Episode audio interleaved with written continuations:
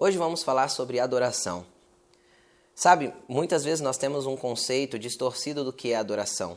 Nós achamos que adoração é um estilo musical ou uma forma de estar na igreja e fazer alguma coisa. Na verdade, a adoração tem que estar inserida no nosso cotidiano, no nosso dia a dia. Por quê? Porque na verdade existe uma necessidade dentro do ser humano de adorar alguma coisa. Todos nós nascemos com um anseio por adorar algo. Por que você fala isso? Você pode estar se perguntando. Porque todos nós temos que dedicar a nossa vida a alguma coisa. E adoração é isso, é dedicação, é entrega, é rendição. Tudo isso faz parte da adoração.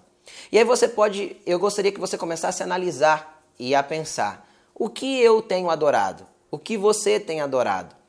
Dinheiro? Você tem adorado seu carro, sua família? Será que você tem adorado pessoas? Às vezes você tem adorado seu time de futebol. Como eu fazer uma análise em mim mesmo e saber o que eu tenho adorado? É simples. Veja aquilo que você tem se dedicado. Na verdade, você deve se dedicar à sua família, você deve se dedicar ao seu trabalho, você deve se dedicar aos seus afazeres. O que Deus espera de você é que você tenha um equilíbrio nessa dedicação. Ou seja, você consiga equilibrar o seu tempo de trabalho com o tempo que você dedica para Deus. Você consiga é, equilibrar o seu hobby com o tempo que você dedica para Deus. Tudo aquilo que é em excesso é, serve como uma adoração. Tudo aquilo que nós dedicamos demais, nós acabamos entregando a nossa vida para aquilo. E isso é adoração.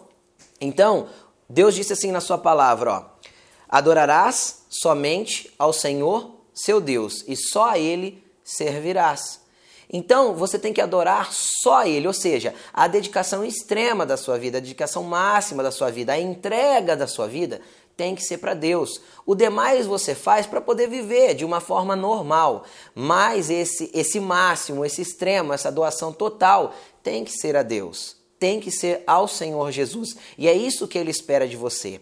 E você pode falar assim: ah, não adoro nada disso. Na verdade, se você pensa que você não adora nada, você sempre vai adorar alguma coisa. Se você está dizendo aí agora, eu não adoro nada, você acaba adorando até a si mesmo. Você acaba adorando até coisas tão banais que a gente é, fica por pensar: será que isso deveria ser adorado? A palavra é dedicação. Onde você tem dedicado mais o seu tempo, o seu esforço, tudo aquilo que envolve a sua vida.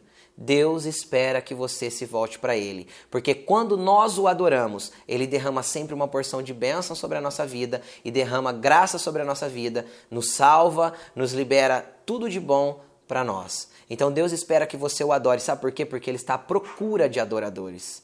Ele procura adoradores que o adorem em espírito e em verdade. E é isso que Ele quer encontrar em você: um verdadeiro adorador.